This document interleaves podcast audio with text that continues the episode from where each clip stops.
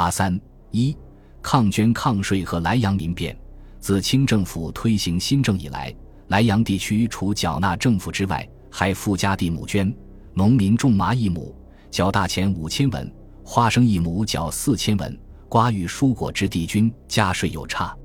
此外，苛捐杂税层出不穷，如学捐、戏捐、景捐、户口税、油房捐、染房捐、牲口捐、修庙捐等等，不胜枚举。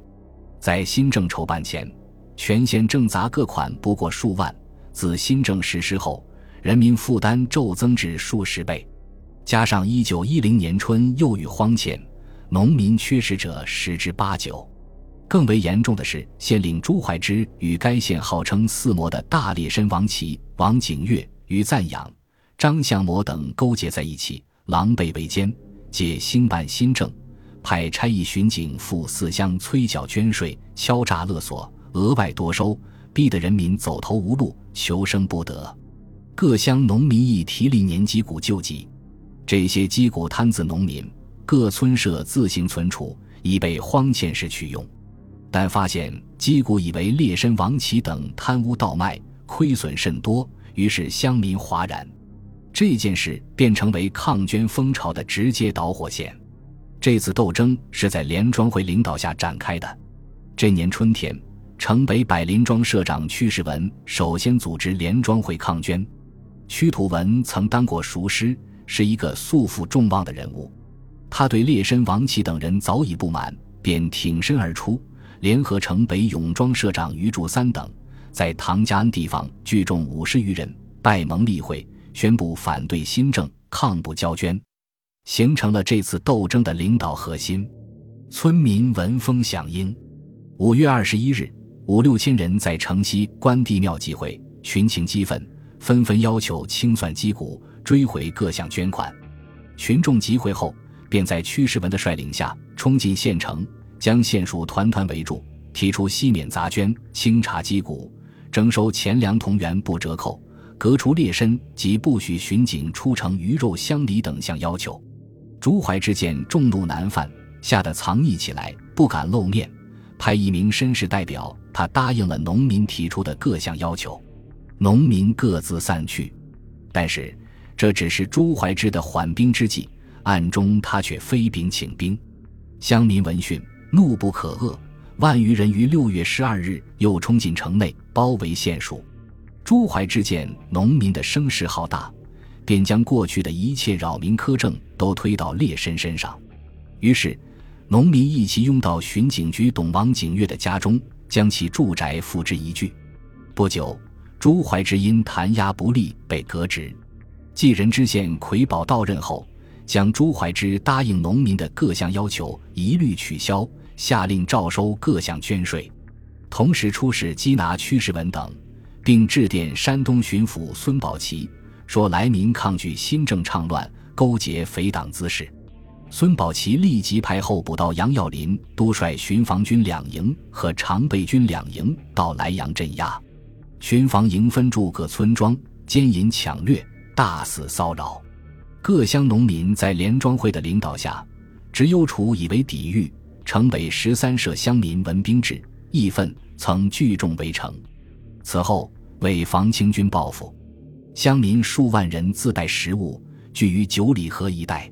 六月初，杨耀林率清军血洗九里河、百林庄、马山部等村，屠杀乡民千余人，焚毁房屋八百余间，将抗捐斗争镇压下去。侥幸生存的农民露宿风餐，米所妻止，老幼男女嗷嗷如虹，饿殍毙也。清军的残暴达到了极点，屈世文被迫逃离家乡，长期流亡在外。直到辛亥革命后，一九一四年，日本军队占领胶东半岛，他才潜回莱阳，准备聚众抗日，不幸被捕遇难。清军血洗莱阳人民的暴行，使全国各阶层震动。山东省咨议局为此开会讨论，议员王志勋、丁世义、周树标、张介礼、尚庆汉等五人，以同情莱阳人民，被议长指为区党，愤而辞议员职。山东吕京官绅柯绍文等也联名递功呈给督察院，指出莱阳酿成祸乱，当归咎于贪官劣绅，并要求将有关官吏分别撤职严办。孙宝琦被迫自请罢黜，清政府未予批准。但是，清政府不得不于十一月七日颁发上谕，承认官绅办理不善，积成变端，将候补到杨耀林、知县魁宝等极刑革职，以平息各方的愤怒。封建统治者残酷地镇压了莱阳人民的抗捐斗争，却无法扑灭全国各地的抗捐烈火。正如当时报纸所论述的。二十二省之中，乱机变服，是以半岁以来变乱四起，长沙之事举国震动。乃者莱阳民变之事又见告矣。府区区一县之乱，何损于天下之大事？故不能不临临过滤者，盖察事变所由起，验今日之民心，竞争之道光之末年，远见之秦，随之济世，则土崩之势今已见端。岳云之风。楚润之雨，切恐种莱阳而起者，或便相寻而未有疑也。就在莱阳民变期间，与莱阳连接的海阳县农民因不堪贪官私刑加赋、纵以骚扰，同时掀起了反抗斗争。其实，农民七百余人自汝山口登岸，潜入莱阳，吩咐各村自愿相助，驱士文起事。荣城农民骚动，与莱阳连成一气。互相援助消息，福山、潍县一带贫民四处抢地主囤粮，曹州府濮阳县城东王家店一带农民千余人骚动，声称为屈时文等复仇。